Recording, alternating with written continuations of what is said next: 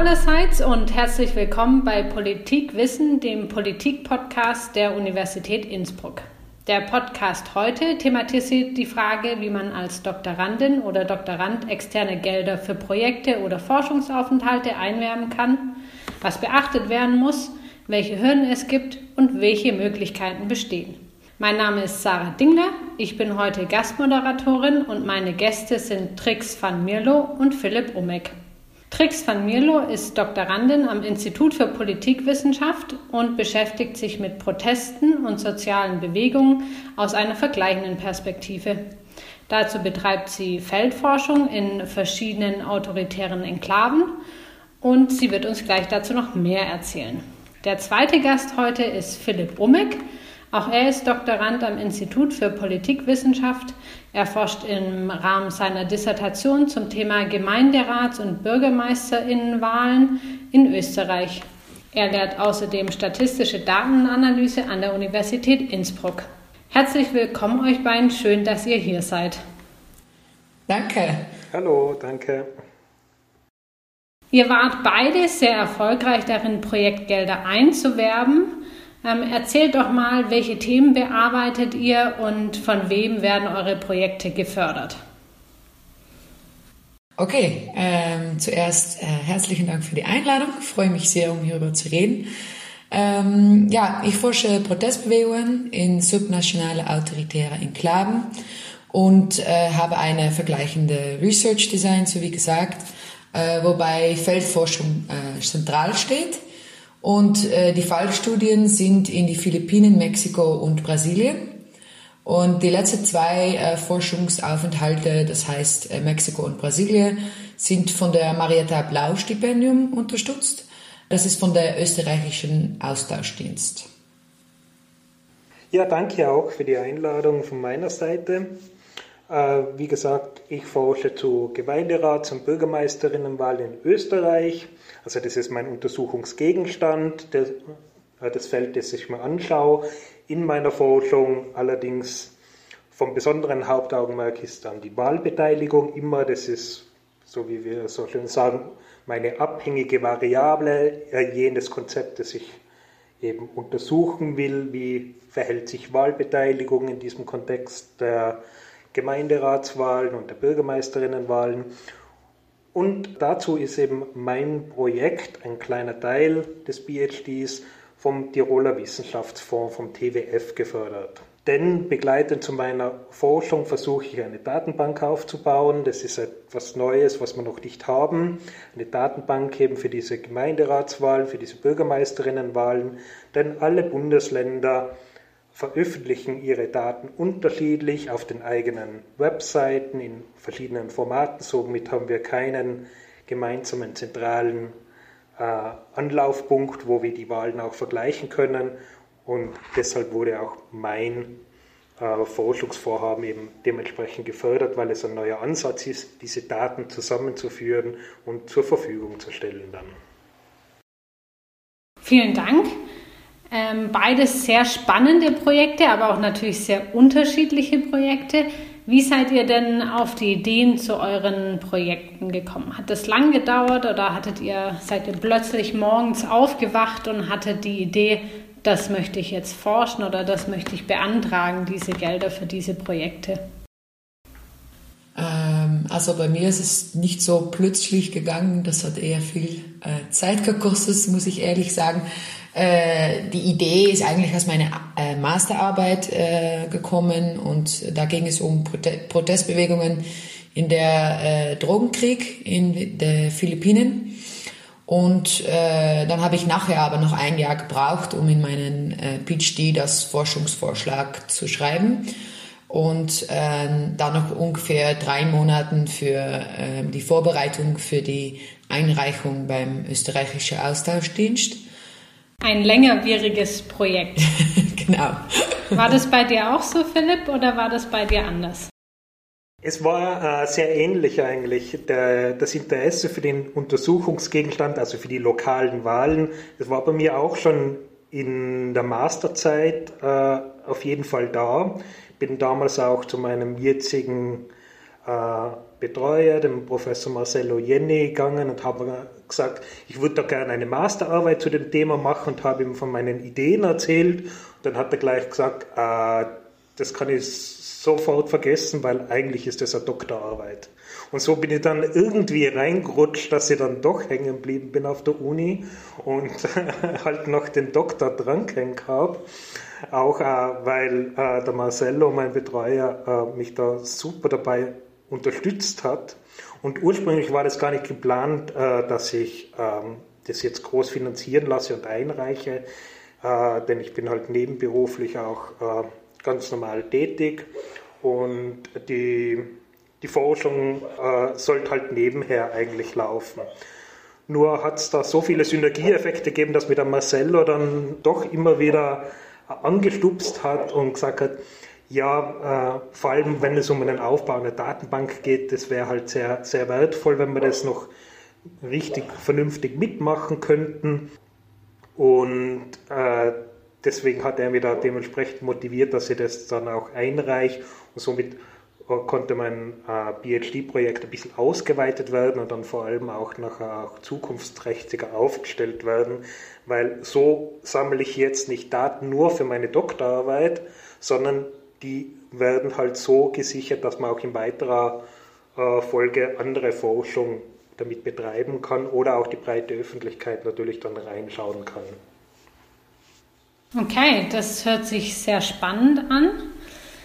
Wo steht denn euer Projekt heute oder wo steht, steht ihr? Habt ihr das Gefühl, ihr seid fast fertig oder ist das Projekt gerade erst angelaufen? Wie sieht es da aus? Puh, ähm, ich muss eigentlich fast fertig sein, äh, weil ähm, mein Vertrag läuft äh, bald ab. Also ich habe noch so ungefähr fünf, sechs Monate hier an der Uni Innsbruck. Ich habe jetzt meine erste Paper eingereicht, weil ich schreibe eine kumulative Dissertation. Also mit dem ähm, Projekt, der, der von der Marietta Blau Stipendium äh, gefördert ist. Ich bin Ende 2019 drei Monaten in Mexiko gewesen äh, mit diesem Stipendium. Äh, nachher hatte ich vor vier Wochen zu Hause und dann bin ich nach Brasilien gegangen obwohl ich vorhatte, da auch drei Monate zu bleiben, musste ich nach vier Wochen zurückgehen nach Hause wegen der Pandemie. Und deshalb ist mein Projekt hat sich ein bisschen geändert, da ich nicht mehr äh, Daten für Brasilien hätte, logisch.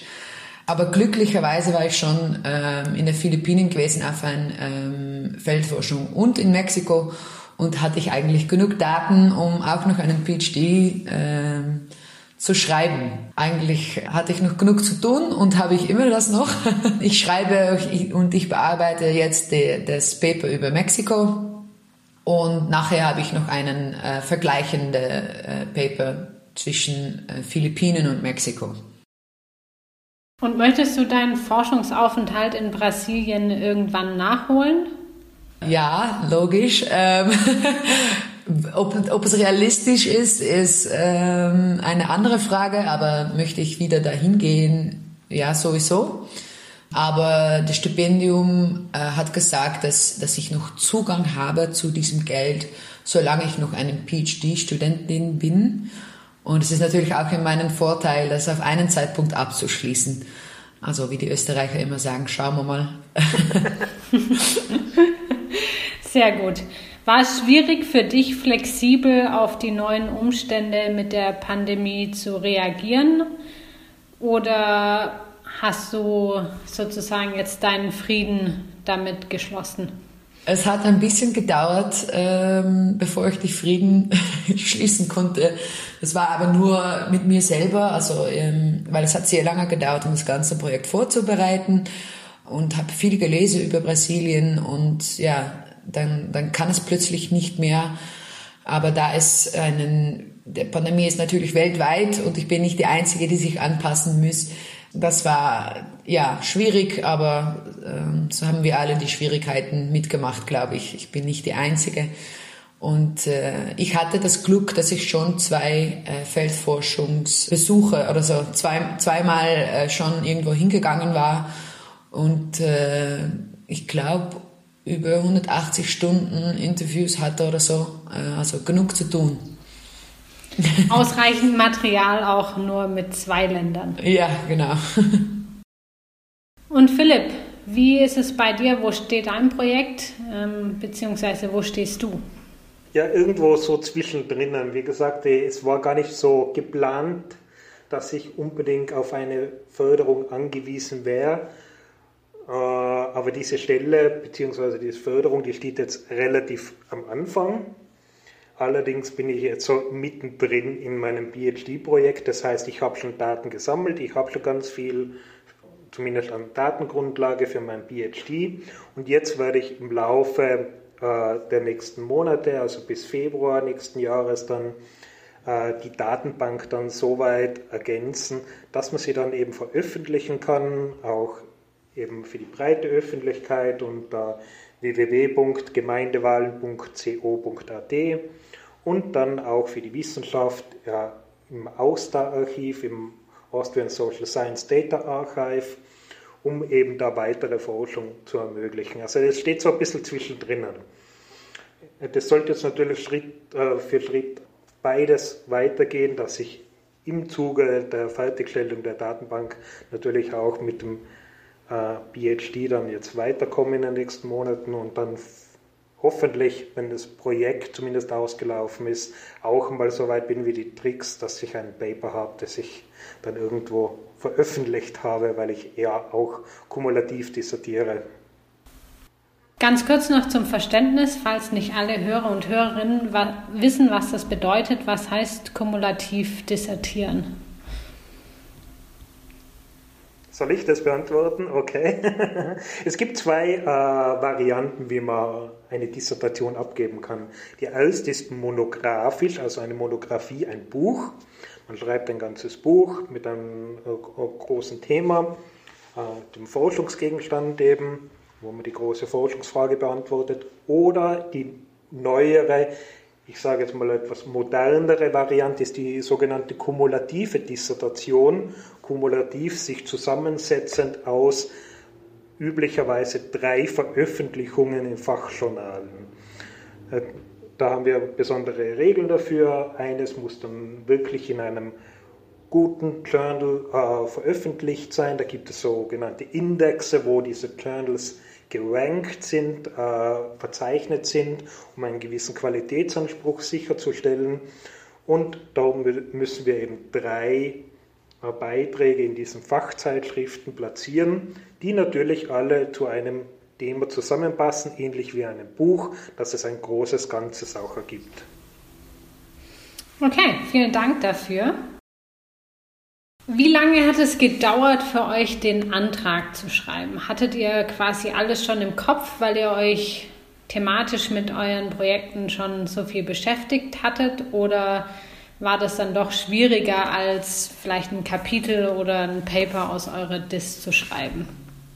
Also den Antrag bei mir hat insgesamt ein Jahr und drei Monate gedauert. Also das, der Vorschlag für den DIS war ein Jahr. Und äh, das kann man aber nicht so einreichen bei das Stipendium, oder? Ich, ich hatte sehr spezifische Sachen, die ich einreichen müsste und es musste entweder kurzer oder länger sein. Und deshalb hat es noch drei Monate äh, habe ich gebraucht, um das dann äh, fertig zu schreiben. Was heißt sehr spezifische Dinge? Also wie unterscheidet sich das von einem PhD-Proposal oder einem Vorschlag für einen Themenvorschlag? Also was mir eigentlich selbst auch überrascht hat, äh, war, dass viele Sachen auch eigentlich sehr persönlich waren. Zum Beispiel, ich muss ein paar Wörter schreiben über meine Motivation im Leben und äh, über die Sachen, die ich in meiner Freizeit mache. Ähm, und wirklich so, dass ich meinen Lebenslauf nicht nur schreiben musste, aber auch äh, so eine Motivation dazu schreiben müsste. Und dann spezifisch wie, in wie viele Wörter und ähm, ja, man versucht dann natürlich jede Wort, das man hat, um jemand zu überzeugen, auch effizient zu verwenden. Äh, also habe ich dann auch diese was machst du in Privatsphäre natürlich auch äh, so geschrieben, dass es auch äh, ja umschrieben hat, dass ich dass es dass ich es wert bin, um um die äh, die Investment, wie sagt man das? So, ich habe versucht, die, die Leute zu überzeugen, dass, dass ich, äh, ja, ich nehme das ernst, sozusagen. Aber das, das hat mir, das war für mich auch überraschend und ich habe natürlich nicht in meinen ähm, PhD äh, Paper, das Forschungsvorschlag habe ich natürlich nicht geschrieben, was ich in meiner Freizeit mache, zum Beispiel. Ja. Das heißt, du hast mehr Facetten von dir auch zeigen müssen, als jetzt rein die wissenschaftliche Idee, die hinter deinem Projekt steht. Genau. Philipp, wie war das bei dir? Wie lange hat es gedauert, den Antrag zu schreiben? Bei mir war es etwas einfacher, dadurch natürlich auch, weil mein Projekt äh, nicht so umfangreich ist wie das von der Trix beispielsweise. Mein Vorhaben, diese Datenbank zu, zu veröffentlichen, ist ja quasi dann ein Zusatznutzen zu meinem PhD oder soll die Forschung weiterführen. Deswegen habe ich natürlich ganz viele Materialien schon gehabt, habe mir ganz viel Gedanken bereits gemacht gehabt und der reine Prozess, das dann äh, quasi anzusuchen, das ist relativ flott gegangen, sage ich. Okay, weil du vieles schon im Kopf hattest und die genau, Vorarbeit ja. dazu. Also ich habe das bei anderen gesehen, dass sie eben oft ähm, sehr lange und sehr konzentriert an Anträgen gearbeitet haben. Äh, eben wie die Tricks gesagt hat, das kann dann gleich mal ein, ein Jahr dauern. Äh, ich war aber irgendwie, ich, ich wollte mich nicht unbedingt auf das einlassen, sondern wollte zuerst mal zu, beginnen zu forschen. Und dadurch, dass ich da schon etwas getan habe und schon ganz viel gehabt habe, hat sich dann in weiterer Folge diese Antragsstellung sehr viel einfacher gestaltet auch. Mhm. Weil du einfach schon sehr viel mehr in der Materie drin warst und im Thema genau, und ja. schon erste Daten natürlich auch hattest und damit vielleicht besser einschätzen konntest als ganz am Anfang, was du brauchst und wo die Lücke tatsächlich ist. Was würdet ihr sagen, war am einfachsten oder am schwierigsten beim Antrag schreiben? Oder hätte es irgendwas gegeben, wo ihr euch mehr Unterstützung gewünscht hättet? Bei mir ganz klar das Schwierigste war, um den Überblick zu behalten. Ähm, ich musste so ungefähr 25 Dokumente abgeben ähm, und von ein paar brauchte ich auch das Unterschrift von anderen. Und ich forsche im Englisch und obwohl die Marietta Blau schon die Erklärung auf Englisch äh, gegeben hat, gab es ab und zu auch unterschiedliche Erklärungen mit den deutschen Version. Und dann war es mir nicht so ganz klar, äh, was ich eigentlich machen müsste. Das andere, was ich auch schwierig gefunden habe, ist, dass die äh, Marietta Blau, das Marietta Blau Stipendium ist nicht fachspezifisch. Und deshalb musste ich die Forschung äh, ja, klar machen zu einem wissenschaftlichen, aber nicht Expertenpublikum. Und das war eigentlich auch gar noch nicht so leicht, um äh, klar zu sein, aber auch nicht zu viel fachspezifische Wörter zu verwenden. Dann habe ich noch, was ich sehr spannend gefunden habe, ist, dass ich nach Wien gereist bin, um ein Gespräch zu haben. Das war der letzte Schritt in, in das äh, Stipendium. Und äh, glücklicherweise dürfte ich da Englisch sprechen, weil derzeit war mein Deutsch noch nicht so, so wie jetzt, obwohl es noch nicht perfekt ist.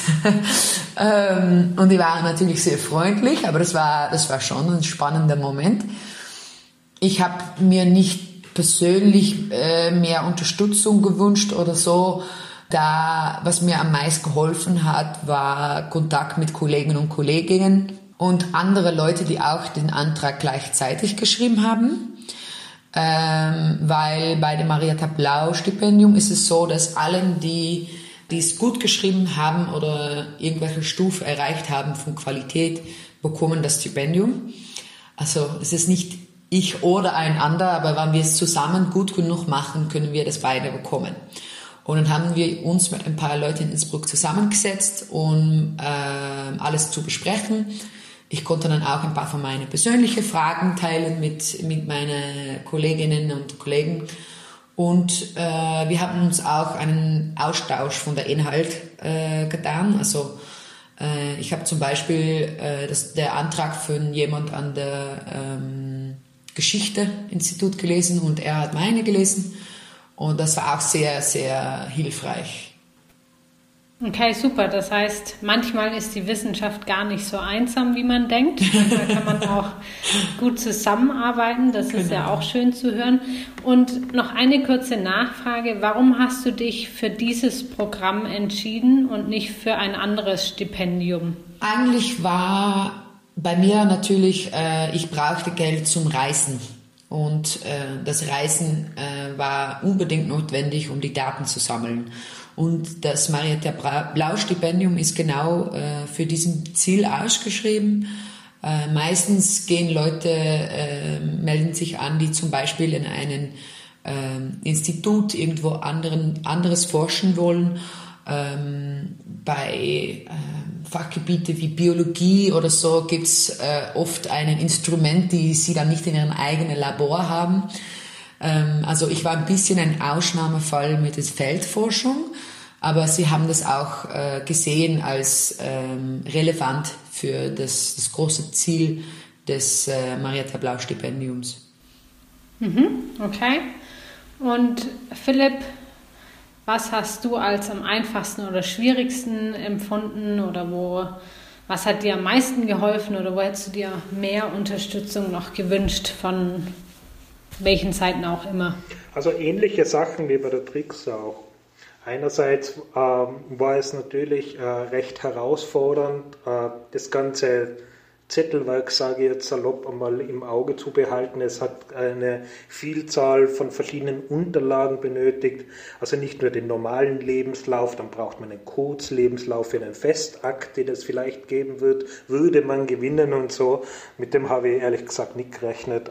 Aber das ist dann eh noch alles gegangen, denn das war ja auch die, äh, die tolle Sache, die, die Unterstützung nicht nur vom Institut, sondern von den äh, Kolleginnen und Kollegen, die auch den PhD machen. Da kann man sich immer austauschen und man hat ungefähr dann auch so eine Richtung, äh, ja, wie es weitergehen kann, auf was man achten muss. Man ist da glücklicherweise nicht in der Situation, dass man eben das zum ersten Mal von der Pike auf selbst lernen muss, sondern äh, man kann sich mit anderen schon austauschen und die geben die Erfahrung weiter und das können wir jetzt ja hiermit auch hoffentlich machen und dann in weiterer Folge, wer daran interessiert ist, der findet hoffentlich auch jemanden, dem da weiterhelfen kann. Das war einerseits eine großartige Sache und eben die, die andere Sache, eine kleine Schwierigkeit eben noch, so immer die, die Fristenläufe ja auch genau einzuhalten, wie die Tricks gesagt hat, dass man immer abhängig ist von irgendwelchen Unterschriften von anderen oder so. Bei mir war es vielleicht die Eintragung in die Projektdatenbank und da bin ich, äh, ja, sagen wir mal, recht zeitnah erst drauf gekommen, dass, dass man das auch noch braucht. Aber da, da hat Gott, Gott sei Dank im, im Institut jeder schnell reagiert und dann ist das noch gut gegangen. Aber das ist auf jeden Fall alles genau im Auge zu behalten. Da muss man aufpassen. Ja, verständlich. Da sind viele unterschiedliche Verfahren, die man natürlich beachten muss und jeder Fördergeber ist natürlich auch anders. Wie bist du denn auf deinen Fördergeber gekommen, Philipp? Also gibt es da ganz viele? Kann man sich da quasi aussuchen aus vielen unterschiedlichen oder ist es gar nicht so einfach? Äh, so eine große äh, Auswahl gibt es meiner Meinung nach da nicht. Es hat zwei Varianten gegeben. Ich sage mal, die große Variante, das wäre ein Antrag beim ÖAW, bei der Österreichischen Akademie der Wissenschaften. Da kann man eine PhD-Position eben auch für volle drei Jahre, ein großes Projekt beantragen. Das ist natürlich dann mit einem wesentlich höheren Aufwand verbunden. Da schreibt man dann wirklich sehr lange an den Anträgen, die natürlich dann äh, vollumfänglichen äh, Vorschlag zu einer vernünftigen Dissertation beinhalten muss und alles, was eben die Tricks schon äh, erklärt hat. Bei mir war das die kleine Variante, sage ich jetzt mal, der Tiroler Wissenschaftsfonds fördert eben nur bis zu einem gewissen finanziellen Bereich. Sie sagen offiziell, glaube ich, irgendwas von 30.000 Euro. In der Praxis kommt es dann, glaube ich, gar nicht wirklich vor und sie fördern dann meist nur so bis 15.000 Euro. Da gehen sich dann halt jetzt nur relativ kleine, sage ich jetzt mal, auch wenn das noch viel Geld klingt, Projekte aus.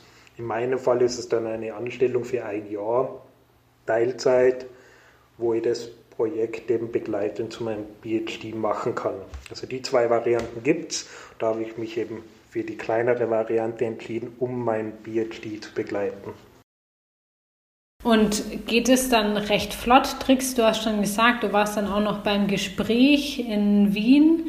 Das hört sich so an, als würde man nicht so schnell Bescheid bekommen, wenn der Antrag positiv oder negativ entschieden wird. Ja, also ich habe mal zurückgeschaut, wie lange es gedauert hat und es war bei mir zwischen Einreichung und die Entscheidung genau sechs Monate. Also man muss schon ein bisschen Zeit einplanen. Man kann nicht hoffen, dass es dann im nächsten Monat losgehen kann mit Nein, der Feldforschung. Genau, ja. Und bei dir, Philipp? Auch so ungefähr, ja. Ich glaube, jetzt war wieder die Einreichfrist. Äh, wir sind jetzt im April. Vor kurzem war die Einreichfrist wieder für den TWF und die Entscheidung war dann, glaube ich, im November, Dezember sowas. Also es dauert auch so ungefähr sechs Monate, wo man natürlich dann ja, gespannt ist, was dann rauskommt. Trix, du hattest erzählt vorhin, dass die Finanzierung durch das Marietta Blau Stipendium sehr wichtig für dich war, weil du eben Geld gebraucht hast für die Forschung oder für die Feldforschung und dein PhD-Projekt ja, ist ja zentral um diese Forschung herum. Hattest du denn einen Plan B? Also was wäre gewesen, wenn es nicht geklappt hätte? Oder warst du immer sicher, dass es schon klappen würde? Also sicher ist man nie. Ein Plan B, ja und nein. Also ich hatte schon für die Uni das Geld für den Philippinen-Fallstudien bekommen. Und war, während dieser sechs Monate Wartezeit war ich schon mit dieser Feldforschung angefangen. Ähm, also genau, ich hatte genug zu tun in die, in die Zwischenzeit. Wenn es mit dem Antrag nicht geklappt hätte, müsste ich entweder weiter suchen zu anderen Stipendien oder hatte ich meinen äh, Forschungsvorschlag angepasst. Das heißt, also ich brauche für meinen PhD einen vergleichende Studie, aber dann hatte ich zum Beispiel zwei Fallstudien in den Philippinen vergleichen können oder eine andere Methode auswählen können oder ich hatte zum Beispiel einen zweite ähm, Fallstudien äh, machen können mit nur äh, sekundäre Quellen also es gab Möglichkeiten, aber ich, hatte nicht, ich war nicht so bereit, um den Vorschlag anzupassen, weil ich wirklich äh, ja das Vergleich, das Vergleichende äh, unterstütze und deshalb habe ich sehr sehr lang und auch äh, detailliert an der Antrag gearbeitet, weil ich zum Beispiel 70 Prozent von meinem Geld auf auf ein Stipendium gesetzt hätte. okay, das ist also Hattest du in dem Fall, hat es beim ersten Mal geklappt, wie sich das anhört mit deinem Antrag, was natürlich toll ist, aber du hast natürlich auch dann entsprechend die Zeit und Energie investiert und versucht, dass es auch wirklich klappt und glücklicherweise ja auch ein Plan B zumindest ein Stück weit gehabt, dass du nicht ganz verzweifelt hättest sein müssen oder warst, dass es wirklich auch funktionieren muss. Philipp, du hast schon angedeutet, dass eigentlich dieses Projekt so ein Stück weit on top ist auf deiner oder zu deiner Dissertation hinzu. Das heißt, Plan B wäre vielleicht gewesen, es nicht gar nicht zu machen, dieses Projekt. Oder wie sieht es bei dir aus? Hattest du einen Plan B und wie sah der aus? Ja, nicht wirklich, denn äh, es hätte vermutlich viel dann aus reinen Zeitgründen gar nicht stattfinden können. Man muss sich das so vorstellen, dass ähm, mein Datensatz oder alle Daten, die ich zu den Gemeindewahlen gesammelt habe, natürlich sehr spezifisch auf mein Projekt dann abgestellt worden. Und das ist ja dann, wie äh, eingangs schon erwähnt, immer die Wahlbeteiligung auch gewesen. Nur kann man, wenn man diese Daten schon sammelt, in diesem Aufwand natürlich schon viel, viel mehr mitnehmen, um auch andere Untersuchungsgegenstände dann auch zu untersuchen. Immer bei diesen lokalen Wahlen. Und das hätte dann vielleicht nicht so geschehen können. Ich hätte mir da sicher Mühe gegeben, das in der einen oder anderen Form mitzunehmen, bin mir aber hundertprozentig sicher, dass, dass sie das äh, zu guter Letzt dann nicht vollumfänglich so leisten hätte können. Vor allem geht es auch darum, dass man diese Datenbank dann auch zukunftssicherer macht, denn ein wesentlicher Teil ist äh, auch dem äh, geschuldet, dass ich versuche, alle neuen Wahlergebnisse, die kommen, dann schon zu antizipieren, wie speichern die einzelnen Bundesländer die Daten beispielsweise ab und wie müssen die konvertiert werden, dass die wieder in die Datenbank reinpassen, sodass wenn neue Wahlen äh, passieren, nächstes, übernächstes oder auch in fünf Jahren, dann, dass man die dann anhängen kann und so, dass diese Datenbank auch aktuell bleibt, äh, hoffentlich. Das sind alles Sachen, die kann man im Rahmen von einem einfachen PhD-Projekt sicher nicht machen. Da hat man schon alle Hände voll zu tun, sich um seinen Untersuchungszeitraum zu kümmern und kann dann nicht äh, noch Jahre im Vorhinein planen und denken. Deswegen ist es da, glaube ich, gut, dass das geglückt ist, weil sonst wäre halt ein kleinerer Teil nur von den Daten dann veröffentlicht worden und viele Dinge könnten dann vermutlich nicht passieren, ja. Okay, sehr spannend. Also wirklich auch ein langfristiges Projekt. Ich hoffe, dass sich die Art und Weise, wie die Daten veröffentlicht und gespeichert werden von den Bundesländern, nicht so schnell ändern, dass es tatsächlich auch so funktioniert, wie du dir das vorstellst. Das hoffen wir ähm, alle, aber, ja. ja. Genau. Hattet ihr manchmal Zweifel an eurem Projekt oder auch insgesamt überhaupt äh, an der Forschung oder das, den PhD zu machen? Ähm, oder wart ihr besonders gestresst? Und wenn ja, was habt ihr gemacht, um euch abzulenken, wenn es mal nicht so gut lief? Äh, ja, also Zweifel ist, glaube ich, durchgehend. ähm, natürlich. Was bei mir, ja, so wie gesagt, gut geklappt hat, war einfach die Erfahrungen von äh, Kollegen und Kolleginnen anzuhören. Ähm, und das Kontakt mit den anderen ist bei mir, ja, ist mir auch wichtig. Und ähm, für alle, wenn man zweifelt, dass, ähm, dass ich danach von anderen gehört habe, dass, dass sie es auch nicht einfach gefunden haben. Und auch inhaltlich mich auszutauschen mit anderen. Ähm, ja, so wie du gesagt hast, du, du musst nicht alles alleine tun und ähm, ich finde es oft schwierig, äh, andere Leute um Hilfe zu fragen, aber habe das eigentlich nur immer als positiv erfahren. Also ja, das war das war's und um gestresst war ich natürlich auch. Das, ich gehe nicht sagen, dass ich das keinen Stress hatte. Ähm, aber was wirklich wichtig war und was ich auch schon gesagt habe, als Schwierigste ist, den Überblick zu behalten und anzufangen mit Sachen, äh, wofür du abhängig bist von anderen Leuten. Ich musste hier auch einen Stempel haben von irgendwelchem Institut, ich weiß es nicht genau mehr. Und dann musste ich fünf äh, Unterschreibungen oder Unterschriften haben. Dann habe ich das alles gesammelt und dann bin ich mit das Dokument irgendwo hingegangen und dann hat es einen roten Stempel gehabt und dann hat die Person mir gesagt, dass es ein blauer Stempel benötigte. Ma, ich war am Ende, wirklich. Das kann ich verstehen, ja. Äh, und dann, was das Beste ist, ist einfach wenn du Zeit hast, äh, zumindest einen halben Tag nicht damit beschäftigt zu sein, in den nächsten Morgen wieder frisch anzufangen und einfach wieder erneut anfangen. Ähm, und ja, das war bei mir auch einfach kompliziert, weil ich habe das dann immer nicht gut verstanden mit den Formularen hier auf der Uni, die, die meistens auf Deutsch sein. Ähm, also ja, viel Stress, aber ähm, ich habe, glaube ich, ich glaube, dass ich ebenso viel Übersichtsdokumente habe als Dokumente, die ich am Ende eingereicht habe. Und ja, das, ähm, das war, ja, ich habe auch viel gelernt, muss ich auch sagen. Also, weil, wenn man eine wissenschaftliche Zukunft ja, haben will, muss man das auch lernen äh, mit Anträgen für Projekte in der Zukunft. Und ich glaube, dass ich bin auch sehr dankbar, dass ich das so äh, im Kleinen sozusagen mitgemacht habe während meinem PhD, weil da fühle ich mich ein bisschen besser vorbereitet für die Zukunft auch.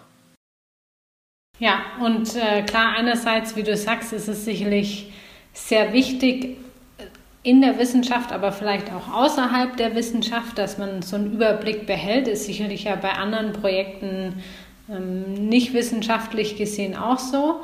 Und das Zweite, was ich sehr interessant fand, ist, dass du jetzt gesagt hast, dass man sich auch einfach mal Auszeiten nehmen muss und einfach mal ein bisschen frei machen und den Kopf frei zu bekommen und dann vielleicht wieder einen neuen Blick auf Dinge hat.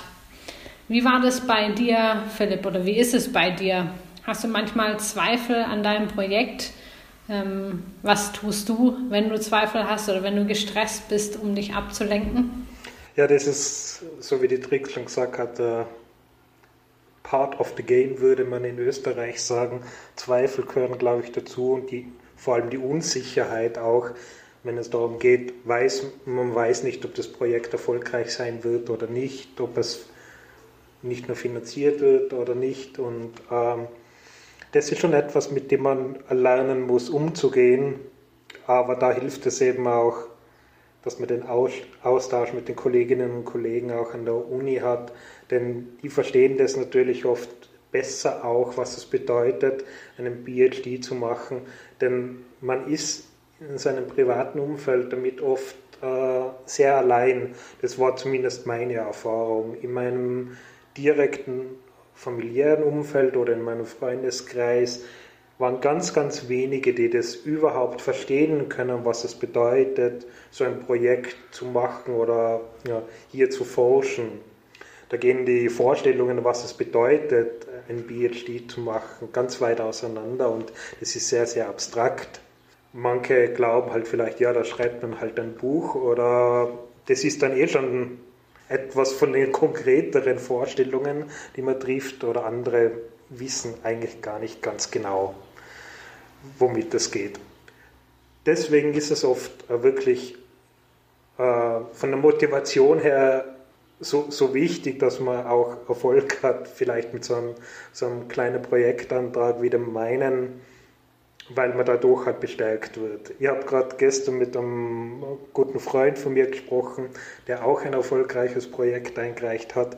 Und wir haben die Gutachten äh, danach bekommen und das mal zu lesen, dann die Gutachten von Expertinnen und Experten zum eigenen Projekt, das ja dann positiv beurteilt worden ist, das tut schon gut. Also das war schon sehr, sehr wichtig, das mal wieder mitzubekommen, weil in viel in der wissenschaftlichen Arbeit oder in der Auseinandersetzung mit dem wissenschaftlichen Bereich kommt natürlich immer mit äh, Zweifel, Unsicherheit und Kritik einher und da darf man halt nie vergessen, auf welch hohem Niveau da teilweise auch äh, äh Arbeit stattfindet und man vergleicht sich immer damit. Und da wird man natürlich selber unsicher. Aber eben dann sieht man halt glücklicherweise durch so durch solche Dinge auch, dass es doch nicht ganz so falsch ist und das bestärkt dann schon wieder für die Zukunft und hilft dann auf jeden Fall weiterzumachen auch. Ja, ihr wart natürlich beide sehr erfolgreich jetzt mit euren Projekten, aber das ist natürlich auch nicht der Regelfall.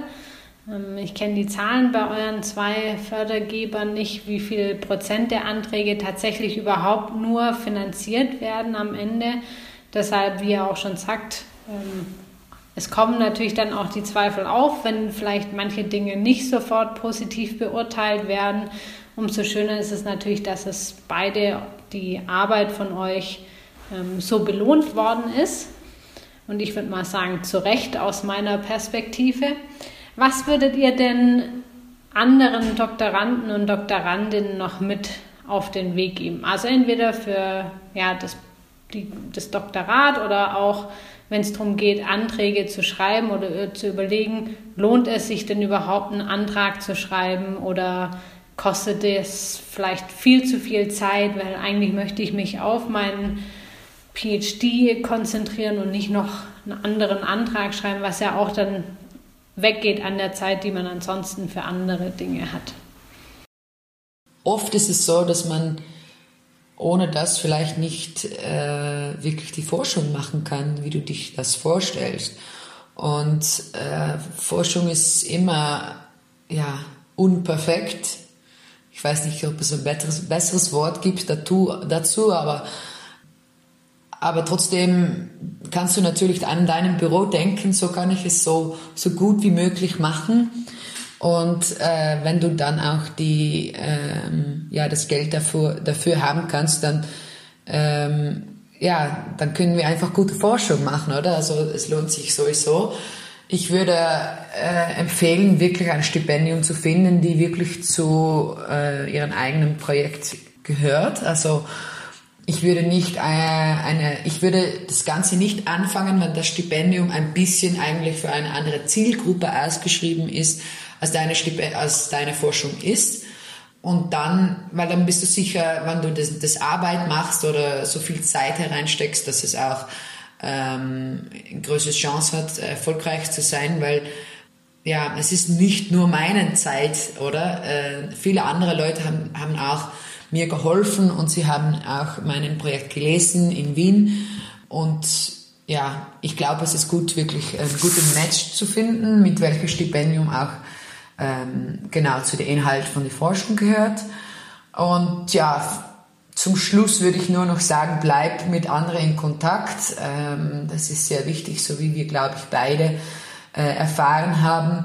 Und ähm, ja, fang an mit die, mit die Sachen, wo du abhängig bist von anderen Leuten ähm, und mach dann die, nur am letzten die Umschreibung von dich selber oder ich weiß nicht was. Aber so würde ich die Prioritäten stellen und ja, die, die Pause einlassen ist, glaube ich, auch ein wichtiger Tipp. ja, dem kann ich mir nur anschließen. Also, das ist sicher ein wichtiger Punkt.